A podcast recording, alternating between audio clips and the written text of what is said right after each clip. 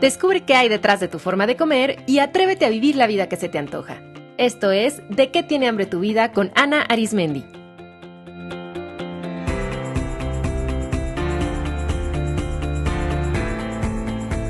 Este es el episodio número 17, Autosabotaje.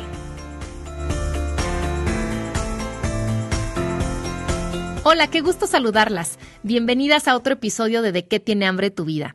Soy Ana Arismendi, pionera y especialista en psicología de la alimentación, y en el programa de hoy hablaré sobre el autosabotaje. En el episodio 14 abordé cómo manejar a los saboteadores, esas personas generalmente muy cercanas que con comentarios, acciones o actitudes pareciera que boicotean aquella nueva acción que emprendemos aún sabiendo que estos cambios son para nuestro beneficio. A partir de ese episodio recibí varios comentarios que me preguntaban qué pasa cuando la principal saboteadora soy yo misma. ¿Les ha pasado? ¿Cuántas veces empiezan con todo entusiasmo cualquier cambio positivo en su vida y de pronto lo abandonan y regresan a lo mismo? Seguramente han experimentado o escuchado de situaciones como las siguientes una persona empieza a cambiar hábitos alimenticios, a hacer ejercicio y los resultados comienzan a notarse. Baja de peso, su nivel de, energía aumenta y se siente en general de mejor humor. Y de pronto, cuando todo parecía que iba muy bien, nuevamente empieza a tener antojos, a darse permiso para comer de más, a encontrar pretextos para no ir al gimnasio y finalmente regresa al punto de inicio. Otra situación, a una ejecutiva le ofrecen un mejor puesto en su trabajo por su buen desempeño, con un mejor sueldo y un mayor grupo de personas a su cargo. Y aunque en un inicio siente mucha felicidad y satisfacción, con el paso de la semana se siente abrumada por la nueva responsabilidad y, extrañamente, se olvida de ciertos asuntos, llega tarde a reuniones, está de mal humor, hasta que finalmente su desempeño disminuye y eso afecta su imagen con la empresa. O imaginen una persona que finalmente consigue el proyecto de sus sueños. Y en vez de dedicarse a él, se encuentra a sí misma no pudiendo empezar a trabajar en el proyecto, distrayéndose en redes sociales o en otras tareas de menor importancia, o postergando la planeación del proyecto. ¿Por qué pasa esto? Definitivamente, el autosabotaje es de las conductas más desconcertantes. ¿Por qué nos boicoteamos a nosotros mismos? ¿por qué boicoteo lo que es bueno para mí? Ciertamente nuestra parte racional no lo comprende porque no es lógico, pero justamente aquí está la clave. El autosabotaje no es cuestión de lógica, es cuestión de emoción. Generalmente, el autosabotaje se define como una conducta o serie de conductas que boicotean el logro de nuestras metas. Sin embargo, para mí, esta es solo una descripción superficial de lo que es el autosabotaje. Hoy les voy a compartir cuál es su verdadero origen y qué hacer para trascenderlo. Quisiera comenzar rescatando dos puntos que comentaba en el episodio 14 sobre los saboteadores, que por cierto si no lo han escuchado se los recomiendo mucho. El primero es que nadie puede sabotearte si no se lo permites. Es decir, finalmente eres tú misma quien se sabotea. Y el segundo es que el origen del sabotaje, ya sea que provenga de otros o de ti, es el miedo. No te autosaboteas porque no tengas fuerza de voluntad o porque te quieras hacer daño o porque no sepas lo que es bueno para ti, sino porque el autosabotaje es un mecanismo de defensa que te protege del miedo. Y tal vez te preguntes, bueno, ¿miedo a qué? Miedo al cambio, a lo diferente, a lo nuevo y a todos los peligros potenciales que representa lo desconocido. Por eso les decía que el autosabotaje no es cuestión de lógica, es cuestión de emoción. Es un mecanismo de defensa que surge ante el miedo y por lo tanto para trascenderlo debemos aprender a manejar ese miedo a lo desconocido. Todos vivimos dentro de una zona conocida que son la serie de conductas, hábitos, personas, ambientes, emociones y pensamientos a los que estamos habituados, que nos son familiares y que por lo tanto nos aportan estabilidad, pertenencia y seguridad. Es fácil estar dentro de nuestra zona conocida porque sabemos qué esperar, qué sucede y qué hacer. Esta zona conocida se formó desde la infancia de acuerdo a las vivencias que hemos tenido y a lo que aprendimos sobre ciertas emociones, pensamientos y conductas. Algunos autores llaman a esta zona conocida el hogar emocional. Tu hogar emocional son esos patrones de comportamiento y de pensamiento y esas emociones a las que estás acostumbrada.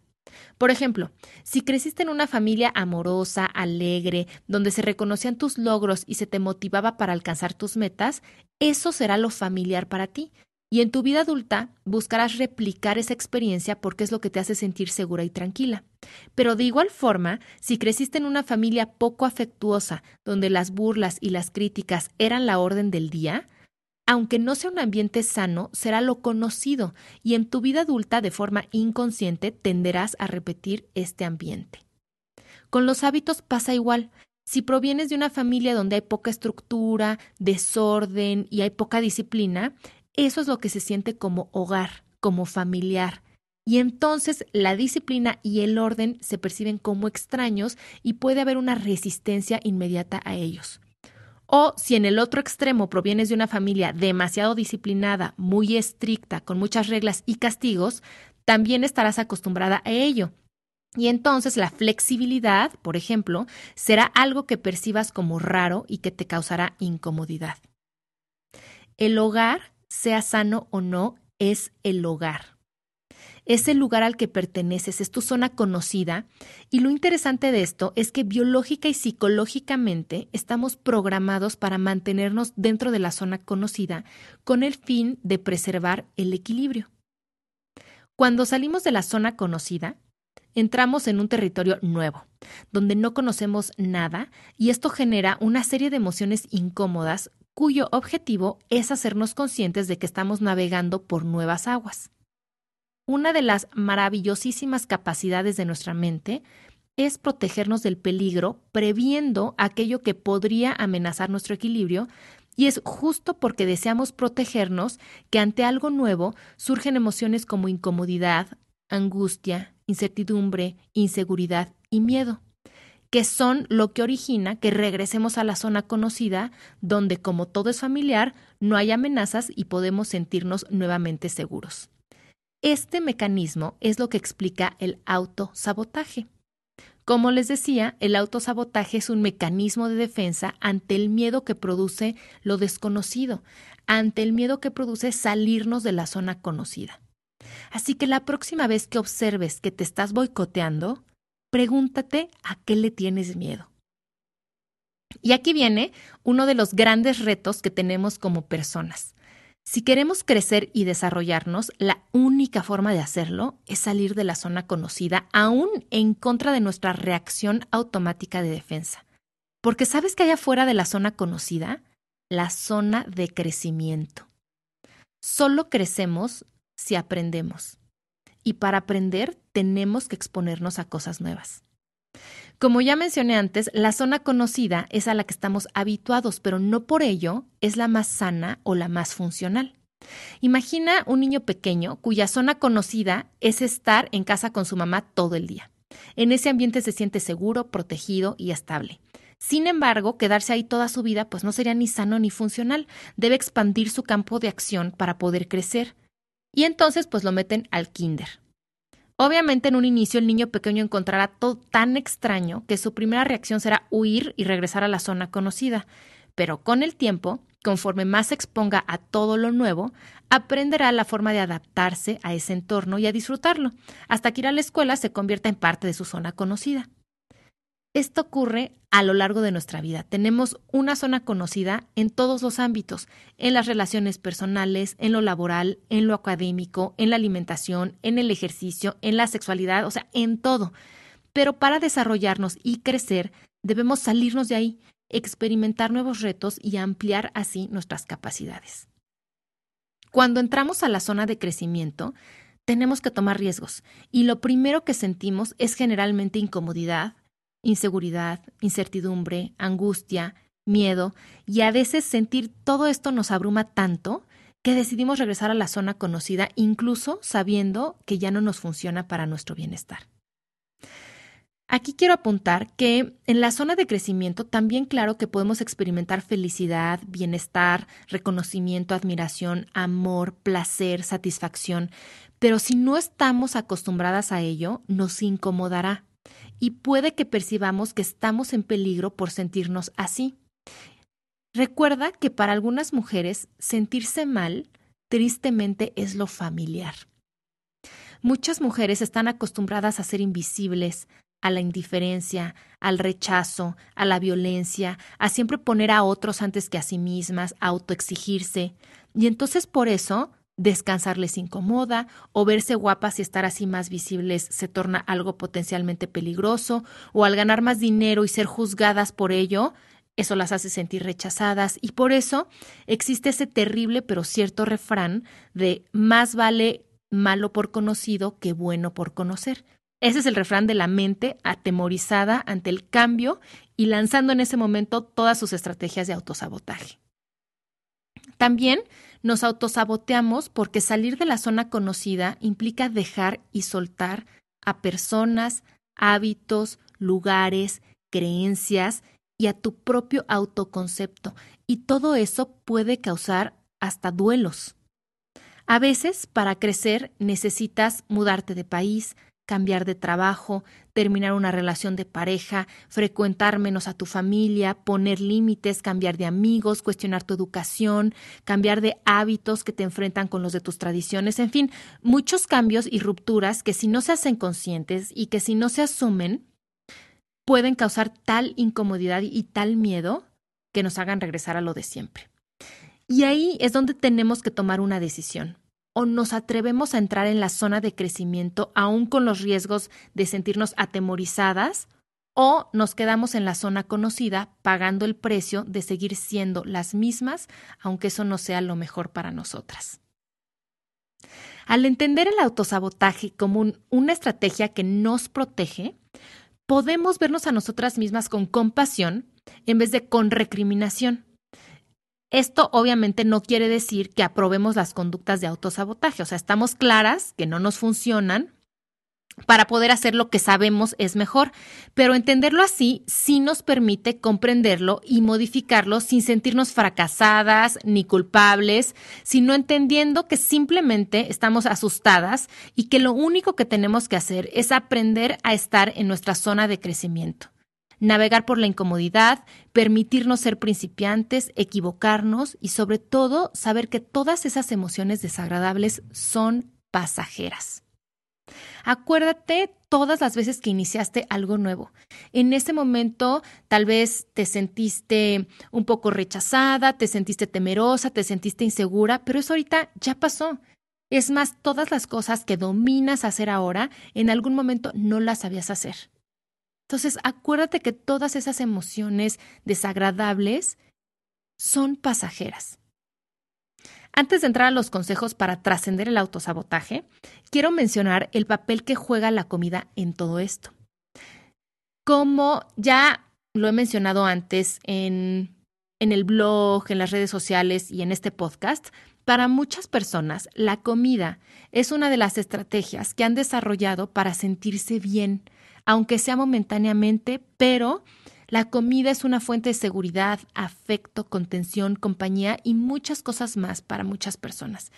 Y justo cuando estamos navegando por la zona de crecimiento y nos sentimos abrumadas, angustiadas, solas, juzgadas, inseguras, la necesidad de reducir la intensidad de esas emociones, al menos por un tiempo, puede ocasionar que recurramos a este viejo y probado recurso, aunque claro, no es el más sano. Para saber qué tanto utilizas la comida como un recurso para regresar a tu zona conocida o para sortear el malestar inicial de navegar por la zona de crecimiento, pregúntate lo siguiente. ¿Utilizas la comida para retrasar la toma de decisiones? ¿Utilizas la comida para procrastinar? ¿Utilizas la comida cuando estás ansiosa como tranquilizante? ¿Utilizas la comida cuando te sientes insegura? ¿Utilizas la comida para consolarte cuando algo salió mal? Si respondiste que sí a alguna de las preguntas, es muy probable que estés utilizando la comida como un recurso para manejar las emociones incómodas que surgen en la zona de crecimiento. No comes por falta de fuerza de voluntad o de control, comes para protegerte. ¿Cómo te hace sentir ver esas conductas así? Espero que te ayude a verte con mayor autocompasión y que esta comprensión te permita modificarlas de una forma más eficaz y tranquila. Otras conductas típicas del autosabotaje son procrastinar, planear y no actuar, preocuparse, evitar tomar decisiones, el perfeccionismo y la autoexigencia, los pensamientos catastróficos, emitir juicios contra uno mismo, entre muchas otras. Te invito a que identifiques cuáles son tus estrategias de autosabotaje en particular.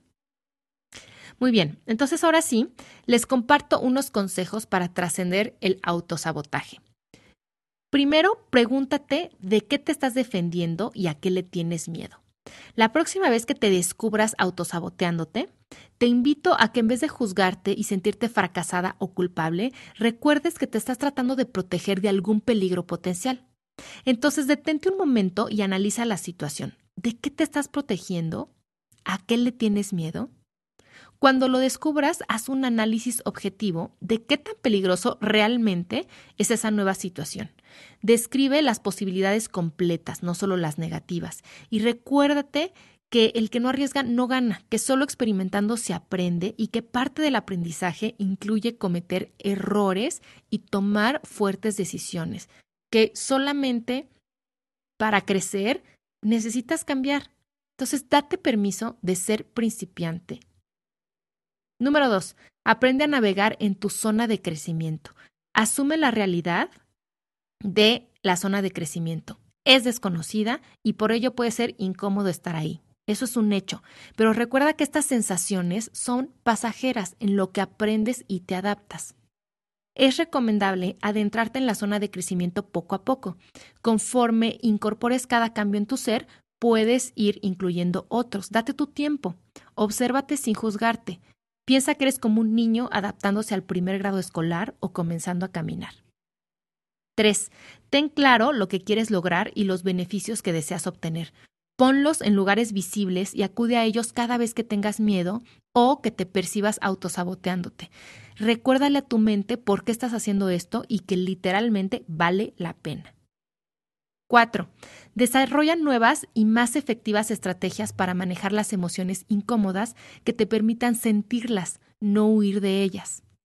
Las emociones desagradables son únicamente emociones, son solo vibraciones en tu cuerpo. No son peligrosas por sí mismas. Comprende que puedes sentir muchas emociones desagradables y que eso no significa que debas desistir y regresar a lo conocido. Significa que simplemente estás experimentando, que te estás arriesgando. Escucha el mensaje de cada emoción, pero sigue adelante. La meditación, la respiración, el ejercicio, el hablar con alguien más, el autocuidado, escribir, el arte, el contar con un grupo de apoyo, el aprender a conectar con las sensaciones que provocan las emociones en tu cuerpo, el explorar qué significa cada emoción para ti, todo eso son estrategias saludables para manejar las emociones sin salirte de la zona de crecimiento y reconociendo y honrando cómo te sientes.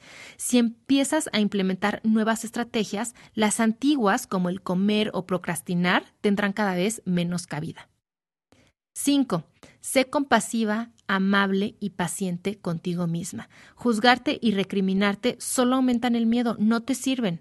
Así es que mejor abraza tus emociones desagradables, tus errores y utilízalos como experiencia para impulsarte y salir de tu zona conocida. Y número 6, busca apoyo tanto de amigos y seres queridos como de grupos de apoyo, terapeutas, coaches, personas que admires y te inspiren, libros y cursos. Espero que este episodio les ayude a comprender el autosabotaje y comenzar a trabajar para trascenderlo. Les mando un fuerte y cariñoso abrazo y nos escuchamos en el siguiente programa. ¿Quieres transformar tu relación con la comida? Te invito a mi taller de qué tiene hambre tu vida, donde de forma innovadora y amorosa exploraremos y transformaremos no solo tu forma de comer, sino a ti misma el taller tiene una duración de 8 semanas y se imparte en varias modalidades. 100% en línea, así que cualquier mujer de cualquier lugar del mundo lo puede tomar, o de forma presencial en la Ciudad de México, donde hay horarios matutinos, vespertinos o de fin de semana. Todas las modalidades tienen el mismo contenido, el mismo costo e inician ya en septiembre. El cupo es limitado, así que te animo a apartar tu lugar cuanto antes. Te invito a visitar de qué tiene hambre tu vida.com o escribir a info arroba qué tiene hambre tu vida.com para recibir todos los detalles. Si estás escuchando esto, estoy segura que estás lista para de una vez por todas hacer las paces con la comida y con tu cuerpo. Me encantará apoyarte y que te sumes a esta experiencia.